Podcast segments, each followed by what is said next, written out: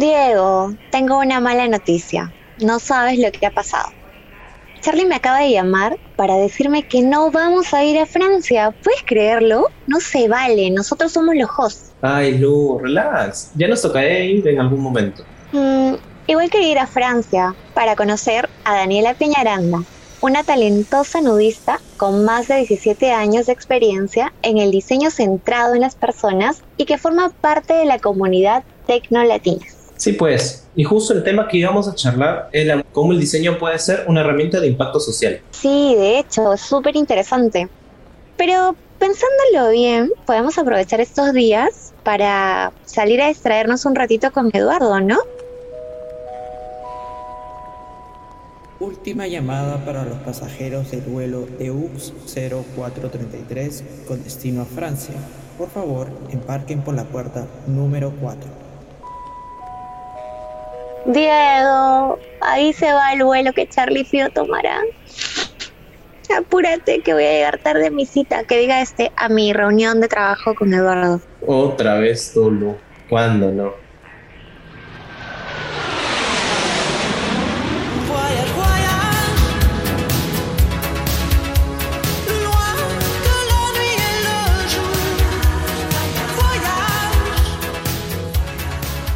Hola nudistas y bienvenidos a un nuevo episodio de Desnudando el UX.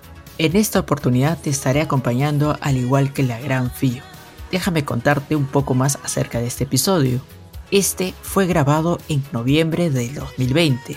Han pasado más de 10 meses en los cuales no pudo salir al aire, debido a que en su momento estábamos en una temática muy diferente este fue la excusa perfecta para iniciar este viaje por el mundo buscando las mejores prácticas y juegos de seducción en el diseño de experiencia.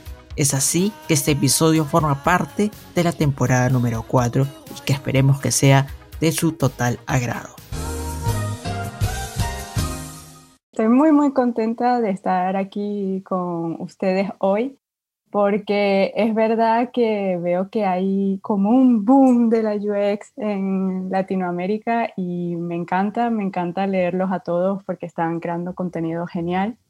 Eh, hace unos años siempre me decía, ay, no hay nada en español. y ahora pues hay muchísimos espacios y muchísima gente joven que está haciendo cosas fabulosas y, y bueno, obviamente como latina, yo soy de Venezuela, pues siempre tienes ese, esa conexión ¿no? con, con Latinoamérica y entonces siempre los estoy siguiendo a todos por allí de cerquita a ver qué es lo que está pasando. Entonces me, me contenta mucho estar aquí hoy con ustedes y, y poder pues hablar un rato. Daniela, coméntanos un poquito. Yo sé que, que, hay un montón de cómo ha sido tu, tu interín en, este, en el viaje por el diseño, pero coméntanos cómo ha sido esa aventura primero de haberte ido a, a vivir a otro país. Pues fue dura al principio. fue dura porque yo me fui de Venezuela ya hace 14 años. Cuando me fui era bastante joven, había estudiado ya diseño gráfico en aquella época en, en Venezuela y obviamente me fui por lo que estaba sucediendo en mi país, y un poco la política y todo esto. Y entonces pues decidí irme a España y cuando llegué allí, pues el choque cultural fue bastante grande. En aquella época no era como ahora que habían muchos emigrantes latinos en, en España, que había yo creo que bastante mm, personas que venían de Perú, me parece, pero no había tanto como ahora, entonces me costó realmente no entrar en el, ¿cómo decir?, en, el sistema laboral, porque fue muy rápido, a los cuatro meses había encontrado trabajo y todo estaba bien, pero sí eh, me di cuenta de la importancia de entender el contexto cuando estás diseñando, porque justamente salí de mi contexto, de mi cultura, de ah, para quien yo diseñaba, y entonces tuve que hacer el esfuerzo de realmente leer sobre historia de España, de ver la televisión para ver quiénes eran esas personas que la gente comentaba a su diario, ¿no? los personajes de, del, medio, eh, aprender de quiénes eran los diseñadores eh, españoles contemporáneos, la historia del diseño allí, digamos, fue duro en el sentido, pues tuve que aprender muchísimas cosas de un solo golpe para poder ser mejor diseñadora en donde estaba ahora. Entonces yo pienso que eso fue lo más duro, pero también lo más enriquecedor, porque en el momento lo ves difícil, pero luego que sales de eso dices, wow, ahora tengo otra perspectiva de las cosas y empiezas a ver todo completamente distinto y esa aventura es muy bonita como, como ya personalmente para ti y también para lo que luego tú puedes ofrecer como diseñador, ¿no? Porque también yo venía de otra cultura, entonces yo también insertaba ¿no? un poquito de, de, eso que yo había aprendido allí y también eso cambiaba las cosas, el contexto a esas otras personas que trabajaban conmigo, ¿no? Entonces es muy enriquecedor. Yo creo que hoy en día vemos más eh, equipos multidisciplinarios y equipos que son de todas partes del mundo, pero antes era como más raro, ¿no? Ver eso. Entonces eso fue como, ahí fue el punto de cambio realmente para mí. Y de hecho debe haber sido, como tú comentas, bastante complejo, ¿no? El estar en un país que no es el tuyo, adecuarte al contexto. ¿Qué, ¿Qué reto ha sido así el que más podrías resaltar que dijiste, esto de repente no es tan sencillo, no ha sido tan fácil? Pero sí me gustaría que lo menciones porque creo que es importante nutrirnos de la experiencia quienes ya están sobre la marcha, ¿no? Y en este caso tú que ya tienes bastante tiempo afuera, creo que eso también sería un punto muy importante de mencionar. Sí, pues realmente lo más difícil o el camino yo diría que es más personal porque realmente tienes que conocerte bien a ti mismo y eso lleva mucho tiempo. Podemos estar en eso yo creo que toda la vida, pero justamente el conocerte bien para entender efectivamente cuáles son esos cambios y poder adaptarte rápidamente es importante. Es importante tener claro de dónde viene, por qué tú tienes esos paradigmas o tú piensas de una manera y empezar a entender a otras personas. Eh, bueno, nosotros en diseño decimos empatizar, pero realmente meterte en otra cultura, intentarlo realmente para entonces tú poder romper eso, esos paradigmas que tienes en tu cabeza y uno, abrir tu cabeza, bueno, un montón, y además de eso, ser mejor en lo que estás haciendo y poder aportar un poco más de lo que ya venías aportando antes. Yo creo que lo, lo, más duro es ese camino más personal, porque realmente a nivel de diseño como tal, casi todos utilizamos las mismas metodologías, los procesos de diseño se parecen mucho, es decir, eso no cambia tanto, pero la manera en que resolvemos los problemas realmente viene porque eh, entendemos los contextos y si no los entendemos, pues no damos buenas soluciones. Entonces, para tú eh, poder dar buenas soluciones en contextos que tú no estás acostumbrado a estar, pues tienes que irlos a comprender, ¿no? Entonces yo pienso que cuando emigramos, pues tenemos que eh, realmente como que ser súper eh, curiosos, ir a investigar, ir a leer, realmente intentar conocer la cultura, conocer perdón, conocer personas, hablar con ellos, prueba todo lo que puedas porque realmente eso es lo que te va a dar abrir los ojos y decir, wow, esto es otro mundo, es otra manera de ver las cosas y allí pues ya te enriqueces tú como persona, pero también vas a enriquecer tu trabajo, ¿no? Entonces yo pienso que, digamos que sí que para mí eso fue lo más, lo más duro en el sentido, oye, me tuve que realmente ver cuál es mi identidad y ir a buscar realmente qué, qué, qué, quién soy yo y qué hago aquí y además qué puedo aportar aquí también. Sí, efectivamente, ¿no? Eh, tú tienes que entender el contexto, o sea, conectarte en ese entorno, porque si llegas y no, no haces eso, obviamente, imagino, debe ser chocante que te digan, ah, hay que hacer una investigación, hay que entrevistar a tantas personas y entonces tú puedes ir con tu cuestionario, pero si no hay ese, ese, sentir que, cómo vive la persona eh, y qué es lo que pasa, pues obviamente la investigación es sin alma, ¿no? Entonces, como si fuera una máquina. Sí, sí, un poco, un poco, tienes razón.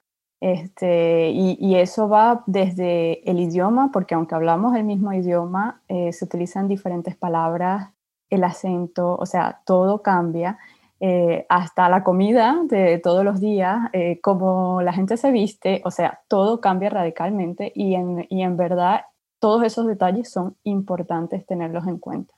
Entonces yo pienso que mientras más detallistas somos en ese aspecto, más observadores somos, mejor vamos a hacer nuestro trabajo, ¿no? Y ahora, el año pasado, 2020, vino el tema a inicios de, del año, empezó este brote del COVID-19, ¿no? Y entonces hizo, de la noche a la mañana se cambió el mundo, el, mundo que conocíamos de, la vida nocturna, de, charlar con tus amigos, se apagó. Nos confinaron a nuestras casas y empezó el, el tema de trabajar vía remoto. Pero a partir de eso también eh, empieza, este, bueno, los países empiezan a, a, decaer a nivel económico, la gente empieza a perder trabajo. Este, yo incluso yo también perdí durante ese periodo de semanas, perdí mi trabajo. Hubo bastante recesión. Los diseñadores o cualquier persona que tuviera una iniciativa se juntaba y hacían eh, los retos, ¿no? Porque había mucho por dónde apoyar, porque los gobiernos cuenta que la tecnología era, había que haberse, sobre todo en Latinoamérica, haber invertido, ¿no? Entonces, ¿cómo ha sido para ti el año, el año pasado? ¿Cómo ha sido ese viaje por el COVID y cómo tú, como diseñadora, lo enfrentaste? Sí, pues mira, muy curioso fue mi 2020 porque yo trabajaba en una startup, eh, trabajaba como Head of Design, eh, bueno, era un producto que me gustaba muchísimo, empecé a crearlo con ellos y, y ya pues había avanzado mucho, pero yo siempre había querido emprender. Y desde hace un tiempo con una colega que también es diseñadora, pues nos habíamos ya hecho freelance, eh, algunos proyectos fuera de nuestro trabajo. Y naturalmente poco a poco empezamos a hacer más y más. Y llegó un momento en que trabajábamos de noche, sábado y domingo. Y así pasamos varios meses. Y estábamos muy muy agotadas en ese sentido de tanto trabajar pero al mismo tiempo es como oye ya o sea tenemos que emprender. No hay más que, que decir y entonces pues lo decidimos, renunciamos a nuestros trabajos y nosotros, bueno, como teníamos como unos cargos un poco altos, teníamos unos preavisos bastante largos y de varios meses y cuando terminó, eh, fue justo en febrero del 2020, dejamos de trabajar cada uno en sus, en sus trabajos, empezamos a eh, hacer todos los papeles para emprender y marzo llega el COVID y dijimos, wow, ¿qué es esto? Nos, confinan a todos aquí en Francia, pero al mismo tiempo eso nos dio la oportunidad también de sentarnos y decirnos, vale, ok, hemos hecho freelance durante un tiempo a este tipo de clientes, pero ahora, ¿qué queremos hacer realmente? Nos dio tiempo como de eh, pensar un poquito mejor lo que queríamos y nos dio tiempo de hacer pues nuestra nueva página web, eh, contactar a todas las personas con las que ya habíamos trabajado para decirle, oye, nos vamos a lanzar 100% en freelance, vamos a montar consultoría de Pair Design para irnos con ustedes a vuestros equipos de trabajo y eh, ayudarlos con problemáticas de experiencias digitales. Bueno, todo eso fue así, donde al final fue positivo y al mismo tiempo como dices tú, había muchos retos que empezaban a salir por todos lados y yo me apunté a uno. Así que en el COVID parece que no, pero yo trabajé el triple que toda mi vida. o sea, trabajaba todo el día en el ordenador porque estaba haciendo mil cosas a la vez y parece que ese confinamiento, yo no pasé por él, pasó por mí, no sé. Fue realmente trabajé muchísimo, muchísimo, muchísimo. De hecho, cuando terminó el confinamiento, que ya podíamos salir, yo decía, ay, por Dios, yo quería más confinamiento para poder descansar, porque había trabajado muchísimo. Y, y, efectivamente empecé a trabajar en el reto, que, que, es un reto de diseño que sacó una escuela eh, de España cuando empezó el confinamiento en España y, y hoy les quería hablar un poquito de eso, justamente. Así que coméntanos el tema, bueno, el tema gira un poquito para conocerte y ahora que vamos a hablar de cómo es hacer voluntariado, participar en diseño social. ¿Qué es el diseño social para ti? Sí, eh, bueno, para mí realmente ahora que lo viví, vamos a decir de alguna forma, lo entiendo de otra manera que yo pensaba que era, ¿no? Que yo pienso que eso es importante. A veces vemos el diseño social como que vamos a hacer voluntariado y vamos a ayudar causas justas eh, con personas no sé, de extrema pobreza o lo que sea, vamos a ir a trabajar en una ONG. Y sí, tiene un poco que ver con eso, pero realmente cuando hablamos de diseño, para mí, de diseño social, es porque estamos aplicando metodologías de diseño para resolver problemas eh, sociales. Entonces allí como que empieza a ser más concreto. Cuando tú te dices, vale, voy a crear un producto, eh, voy a ir a hacer mi, investigación y luego voy a decir, ok, ¿qué metodologías podemos utilizar para eh, resolver este problema? Pues de la misma manera, en el ámbito social funciona, digamos, muy parecido. Es decir, tenemos este problema, eh, vamos a hacer investigación y luego vamos a ver cómo podemos ayudar a resolver un problema. Entonces, para mí es la implementación de nuestras metodologías de diseño para la resolución de problemas sociales. Yo lo definiría como más de esa manera, ¿no? hoy en día. Claro, y e inclusive bueno, estuve leyendo un poquito porque nos envió así el reto y el reto es increíble porque inclusive tú has estado en un reto que para Latinoamérica en ese momento cuando se dio todo el tema del COVID era emergente, ¿no? Porque, porque nos mandaron al confinamiento, pero claro, nosotros que somos un poco más tecnológicos, manera de cómo adecuarnos. Niños, sobre todo en las zonas rurales de los países de Latinoamérica, se le cortó momento de la interacción entre profesor y alumno. Y el gobierno dijo, ya, todo van a ser digital. Oh, vino el problema. ¿Cómo conectamos personas que no tienen nociones de lo digital a ese mundo? ¿no? Coméntame, ¿cómo ha sido este reto de la educación? Sí, ah, voy a explicar un poquito el contexto del, del, de la convocatoria. Como ya había dicho, fue la Escuela User School de España que hizo una convocatoria para que diseñadores de todo, todas partes del mundo eh, de habla hispana pudieran, eh, digamos, dar retos sobre varios temas. Entonces ellos tenían varias categorías, por ejemplo, educación, eh, salud, personas mayores, locales de proximidad, etcétera, ¿no? Tenían con muchos temas. Entonces, los diseñadores podían crear retos de diseño sobre un tema. Y cuando pasó esto del confinamiento, que pues mandaron a, todos los estudiantes a, estudiar en casa, a distancia, mi hermano vive en Venezuela. Y en Venezuela pues hay problemas de, que se va la luz, de que el internet no es muy bueno eh, y bueno, otros millones de problemas. Y entonces yo me dije, oye, ¿y todos estos niños cómo van a ir a estudiar a distancia si no tienen nada? Y entonces yo pues dije, bueno, yo voy a hacer este reto, yo voy a ir y voy a apuntar mi reto. Mi reto decía un poco así como, ¿qué pasa con aquellos que no tienen acceso a Internet u ordenadores y no pueden recibir educación online? Cuando yo escribo ese reto, porque era como un Excel abierto que todo el mundo entraba y metía cosas y escribía cosas, este, yo dije, bueno, nadie se va a apuntar a este reto porque esto es una locura, o ¿quién va? ¿Qué, importancia puede tener eso? Sobre todo que estábamos en Europa, ¿no? Sorprendentemente se apuntaron 14 diseñadores al reto y, y bueno, yo estaba súper contenta, pero luego me cayó así como el balde de agua porque ah, ok, me tengo que hacer responsable de este, proyecto, ¿no? Pero bueno, estaba muy, muy contenta y, efectivamente eh, las personas que, de, todas las personas que se apuntaron, quedamos trabajando siete realmente en el, proyecto, siete chicas. Eh, la escuela nos había dado ya una metodología de, yo creo que eran como seis semanas, siete semanas, ya no me recuerdo. Eh, nosotros modificamos obviamente según las problemáticas, pero ellos daban como una guía para que todo el mundo pudiera ya tener algo como de base.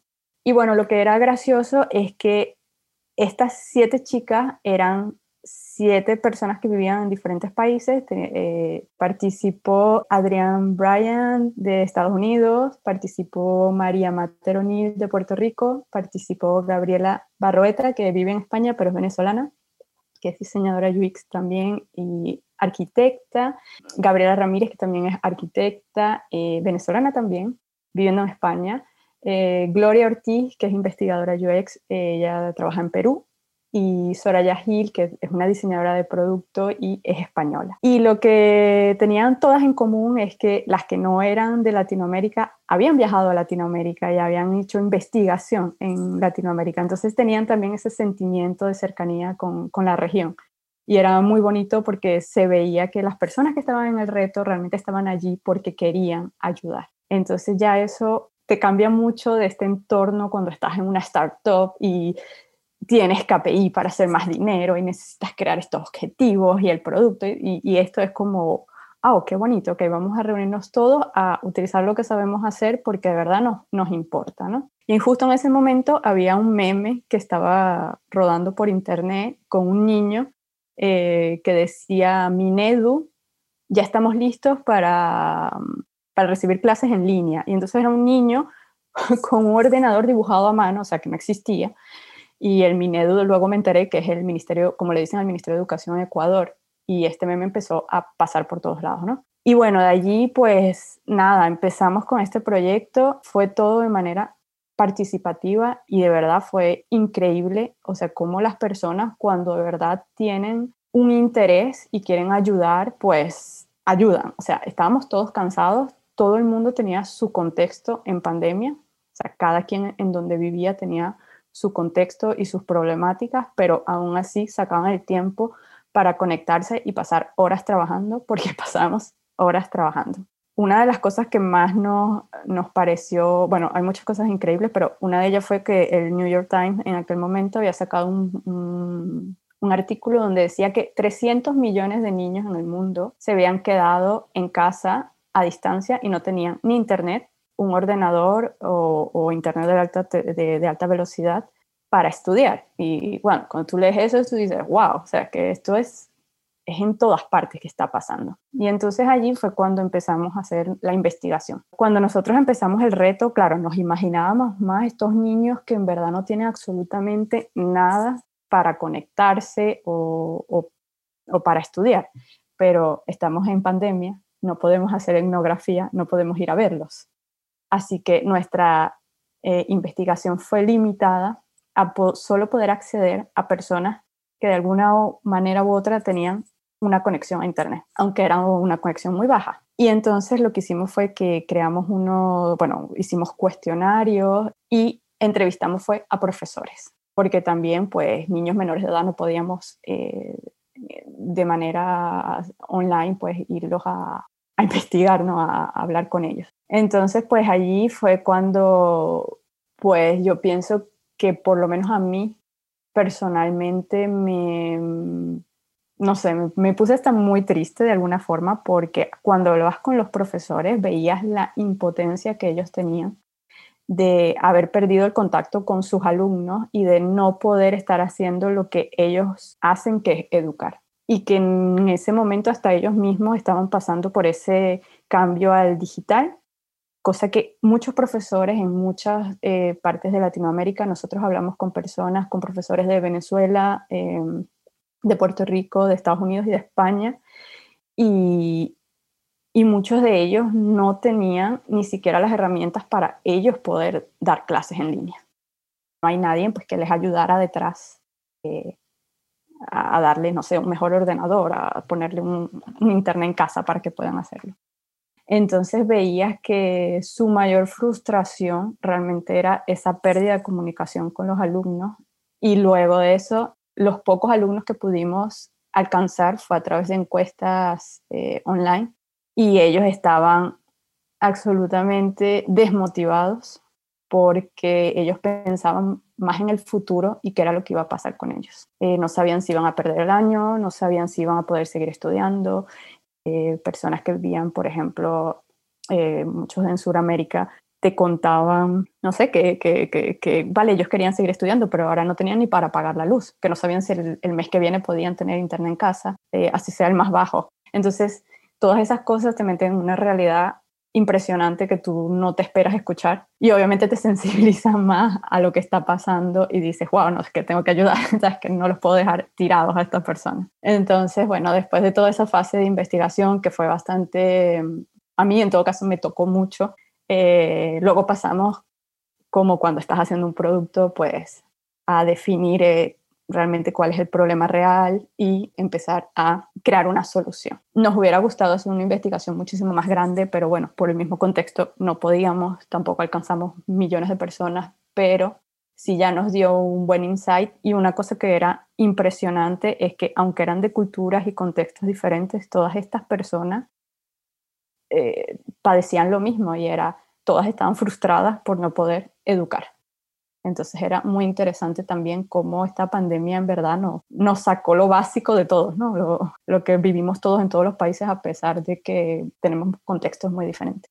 Sobre todo este, en tema de tecnología, ¿no? Aquí en Latinoamérica es totalmente diferente. Justo empatizo mucho con lo que hablas sobre educación porque creo que nosotros también como diseñadores eh, tenemos la oportunidad de encontrar esos problemas y de también dar nuestro granito de arena, ¿no? Porque el sector de educación es un sector que muchas veces por falta de recursos, a lo menos a veces en Latinoamérica, no, no se le da la importancia de vida. De hecho, eh, tanto se parece el contexto en Latinoamérica y creo que también si vamos un poquito más allá, las oportunidades que podemos ir encontrando, ¿no? ¿Qué oportunidades a raíz de esta investigación que hicieron, Daniela, que pudieron encontrar? Sí, pues mira, una de las cosas que, que, encontramos en la investigación es que todos nos decían lo mismo, nos decían que, eh, que para ellos una manera de nivelar eh, la brecha digital era utilizando los smartphones, porque curiosamente eh, las familias, todos cuentan, o muchos, o a los que alcanzamos a investigar, contaban con un smartphone en casa a veces no tenían ordenador, pero tenían el smartphone. Entonces muchos niños hacían sus actividades a través del, teléfono móvil. Eh, los profesores también intentaban hablar con los padres a través del WhatsApp y del Telegram y también enviaban pues tareas a, sus alumnos a través del WhatsApp o a través del Telegram. Y de allí pues surgió nuestra solución, de hecho. Eh, nuestra solución fue o es una guía eh, inclusiva es un toolkit para profesores que contiene estrategias didácticas para utilizar a través del el WhatsApp. Entonces tienen pues actividades que pueden utilizar para eh, dar clases a través de, esta herramienta. Obviamente haciendo el enfoque que esta herramienta es eso, una herramienta, y no es que va a eh, suplementar o, ahora esa es la manera de dar clase, pero en momentos eh, de dificultad o, momentos extremos o momentos en donde tienes algunos estudiantes en tu curso que no tienen herramientas, pues puede ser una vía para continuar a eh, seguirlos, ¿no? De alguna forma. Entonces, pues veíamos padres que, por ejemplo, te decían que no tenían eh, ordenador en casa, los niños hacían las cosas a la mano, tomaban fotos y enviaban por, por WhatsApp al maestro, ¿no? Entonces, esta era como la manera en que empezaban ellos a resolver los problemas y eh, obviamente cuando nosotros empezamos a idear un montón de soluciones, pues salieron soluciones ideales, como, o sea, geniales, como un chat box eh, que, va a tener todas los, ¿cómo se llama? Las, las materias, eh, que puedes hacer esto y lo otro, pero en realidad todo eso necesita buena conexión, necesita que además el profesor tenga como una, onboarding, ¿no? De cómo utilizar estas herramientas y ellos estaban desbordados de trabajo. O sea, ellos estaban trabajando todo el día. Incluso teníamos profesores que nos decían, los alumnos me llaman a las 12 de la noche, me mandan mensajes. Este, además de eso, habían otros contextos que no nos imaginamos, padres que se están quedando sin trabajo, eh, que no tienen para el otro mes para, no sé, ni para comer, este, niños en situación de violencia dentro de sus familias, entonces los padres no, no, no, no, les ayudan, obviamente, o padres que no saben cómo asistir a sus hijos, entonces no pueden eh, ayudarlos con las tareas de manera digital, todo esto.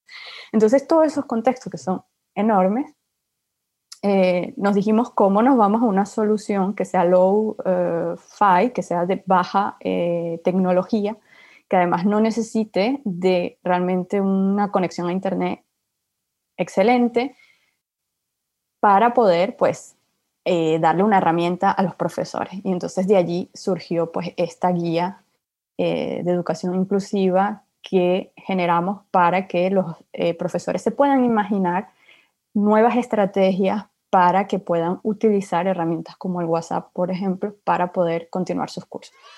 Entonces esa, esa fue la solución. Así que el mayor hallazgo que, encontramos fue ese, realmente fue lo impresionante es que todos utilizan eh, smartphone, realmente.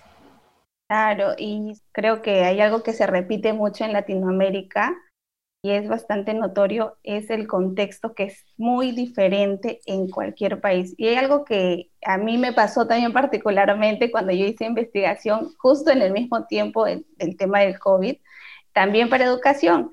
Entonces te encuentras con una realidad muy diferente, ¿no? En ese momento mucha gente se quedó sin empleo, muchas personas perdieron oportunidades, a veces también contextos no solamente de la ciudad, sino que también fuera, ¿no? De manera rural, ¿no? En, las provincias, bueno, como se conoce acá en Perú, se conoce como provincias, o departamentos quizás en otros países o ciudades, pero este, son totalmente diferentes. Y creo que la solución que ustedes propusieron me parece muy interesante. De hecho, eh, también hay otra oportunidad que podríamos ir viendo, que es el tema también de acercar la tecnología, ¿no? Muchos maestros no tienen acceso.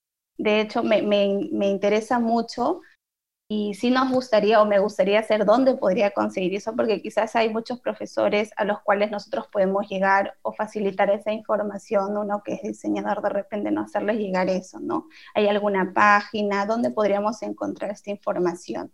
Por ahora está eh, colocado en la página de una de las chicas que participó, que ella también tiene un estudio de diseño que se llama Riverbank eh, Design, si no me equivoco, que es la chica que está en Puerto Rico yo tengo pendiente hacer un artículo en medio, porque bueno, muy importante para los diseñadores que realmente cuando hacemos este tipo de investigación es que realmente quede en algún sitio para que otras personas puedan aprender de lo que nosotros aprendimos y también puedan este, nutrirse ¿no? con las cosas que hemos hecho. Porque justamente lo que nos pasó con la guía fue que cuando, empieza, cuando terminamos el prototipo de la guía, era ya más o menos junio, y entonces pasó esto de que ya muchos colegios empezaron a mandar a los niños a casa, a mandar a los niños a casa, perdón, a, acabar las clases, lo que quería decir. Y entonces los profesores eh, queríamos hacer el, el testeo de la guía para que ellos realmente lo utilizaran y ya muchos profesores pues no estaban dando clases porque a, temprana, a un temprano momento del curso académico ya empezaron a dejar de dar clases y sobre todo los obligaban a poner notas, bueno, eso era realmente un desastre con los profesores, o sea, para ellos los profesores fue un poco caótico, ¿no? Lo que ellos vivieron en ese momento. Y, y entonces lo que pasó fue que empezamos a darle visibilidad de otra manera a la guía, pudimos... Eh, hacer un taller Puerto Rico. Y eso me gustó mucho porque justamente es eso, ¿no? Es como ahora le damos vida a estos proyectos y que no se queden solo como que, bueno, hicimos una investigación, y lo ideamos, hicimos una solución y se queda allí. Y, fue que eh, con el Museo Contemporáneo, Museo de Arte Contemporáneo de Puerto Rico, nos llamó para hacer un taller con maestros para que les enseñemos a utilizar el WhatsApp. Y esa también fue una eh, magnífica experiencia, porque bueno, ya estábamos súper contentos ya de decirnos, wow, la guía, hay gente que la está viendo y que la va a usar, pero más allá de eso fue podernos también de nuevo acercarnos a los profesores y, ver lo que ellos estaban viviendo. Y como fueron talleres con ellos eh, en línea, pues pudieron contar sus historias y bueno, es fascinante la fuerza que tienen para seguir educando. Es una cosa, bueno, yo los aplaudo un montón porque de verdad yo estaba impresionada. O sea, gente como tú dices, en zonas rurales que no tienen absolutamente nada y que estaban ese día, como sea posible, conectados porque ellos quieren aprender para poder ayudar a sus estudiantes. Y esa, o sea, me parecía increíble que la gente pues se apuntara a, a aprender, porque todos sabemos utilizar WhatsApp, obviamente, ¿no? Pero este, ellos querían ver más en concreto cómo le podíamos ayudar. Y,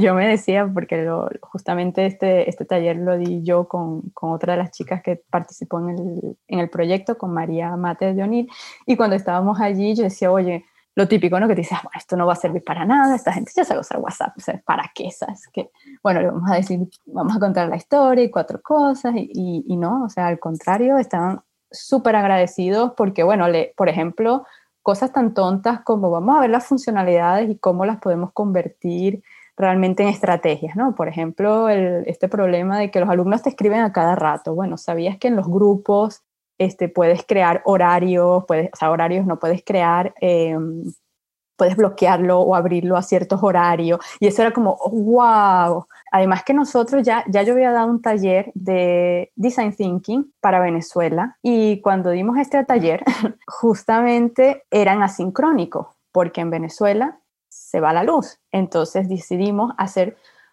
toda la charla por WhatsApp.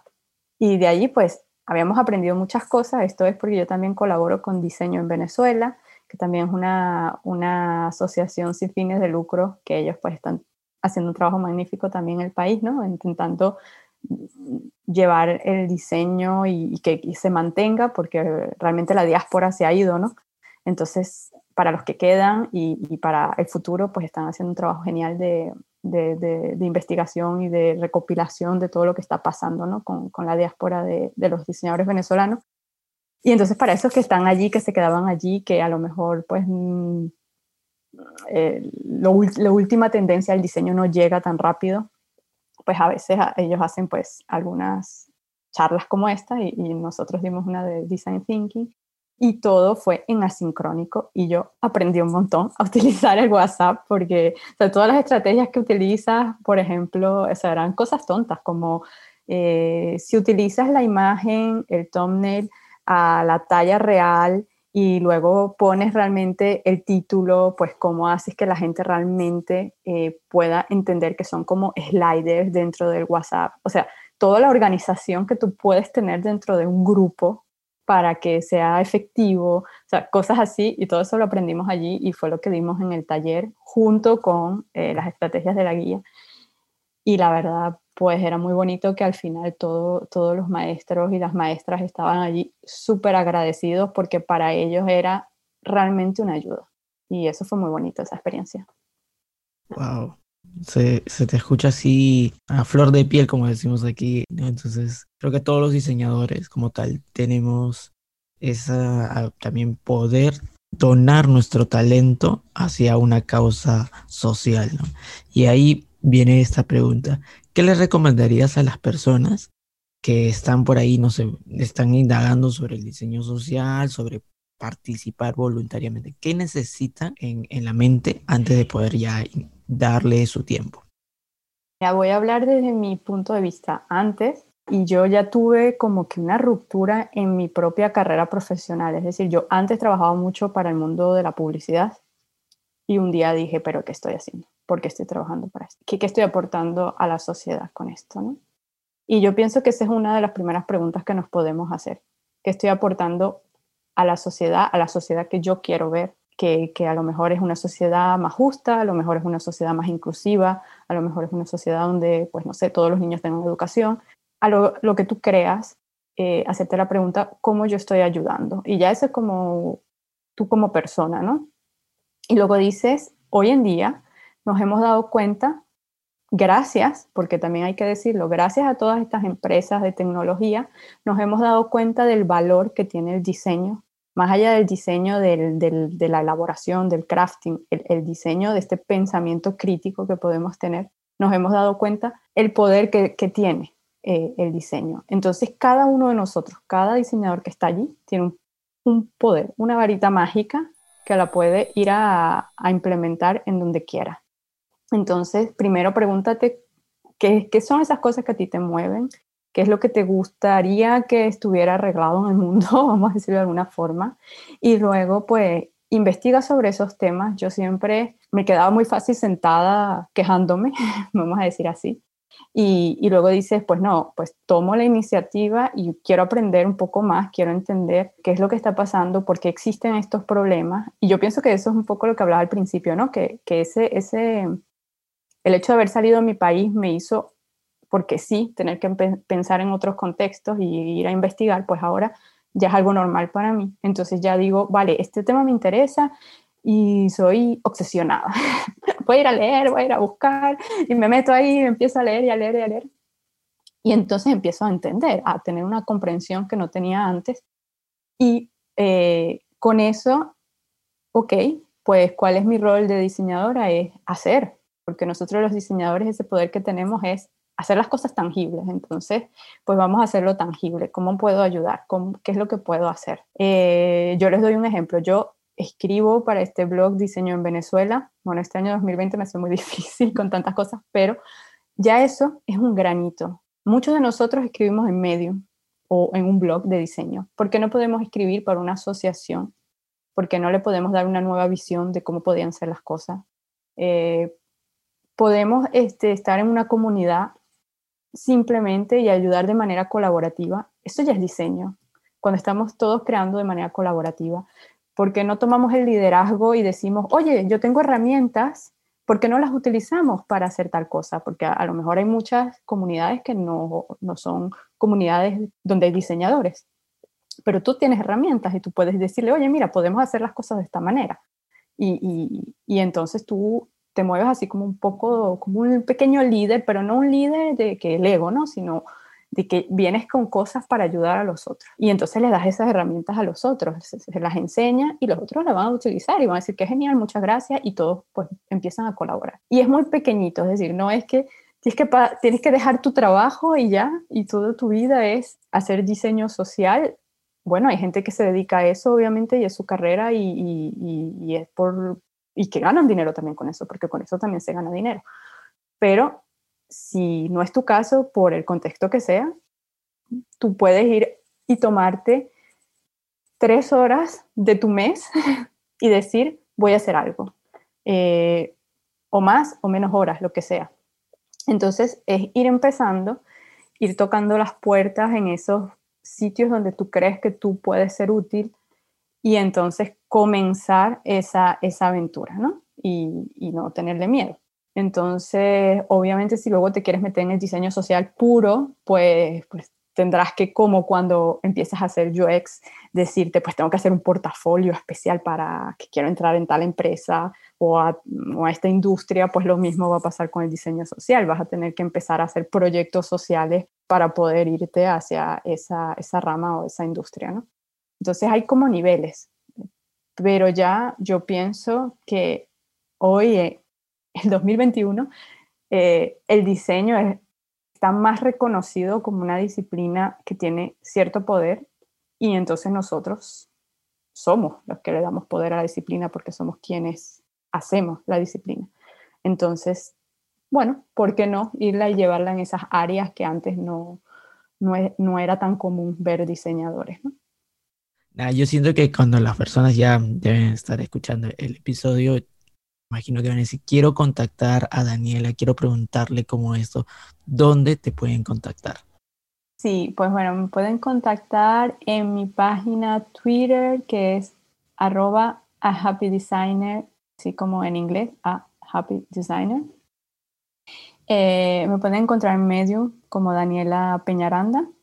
También van a encontrar mi blog allí que es eh, UX en español, que por cierto, justamente cuando yo empecé a escribir allí en Medium era porque no había nada en español y a mí se me olvidan las palabras y entonces yo dije, tengo que escribir para que no se me olviden las cosas. estaba en ese momento que estaba aprendiendo francés y, y que estaba muy como mezclándose, ¿no? Todos los, los idiomas ahí. Este, y si no, pues yo les voy a dejar efectivamente el enlace donde pueden descargar la guía. Y a Happy Designer también me consiguen en Instagram. Realmente para mí el Instagram no lo utilizo demasiado como algo profesional, pero bueno, me pueden encontrar allí. Siempre estoy ayudando a la gente. Me encanta ayudar a la gente, así que ustedes me escriben y yo siempre estoy ahí respondiéndole a todo el mundo y, y ayudando. Entonces, contáctenme o es fácil, escriban Daniela Peñaranda en Google, yo creo que no habemos muchas diseñadoras con ese nombre y, y ya me encuentran y entonces pues nada, nos echamos una charla o lo que sea. Estamos muy, muy agradecidos porque hayas estado con nosotros y hayamos desnudado el diseño social desde tu perspectiva y tu experiencia. A nombre de todo el equipo de Donde UX, te agradecemos mucho por el tiempo que has compartido con nosotros. Bueno, nudistas, es tiempo de despedirnos. Así que nada, solamente nos queda decirte que sigas disfrutando de esta increíble temporada al lado de Diego y Lu y con nosotros será hasta otra nueva oportunidad. Ahora que nos escuchaste, ¿quieres más? No te preocupes, que en solo 15 días nos volvemos a encontrar para seguir desnudando el diseño a través del mundo. Compártelo en tus redes y juntos sigamos construyendo la comunidad más hot del diseño.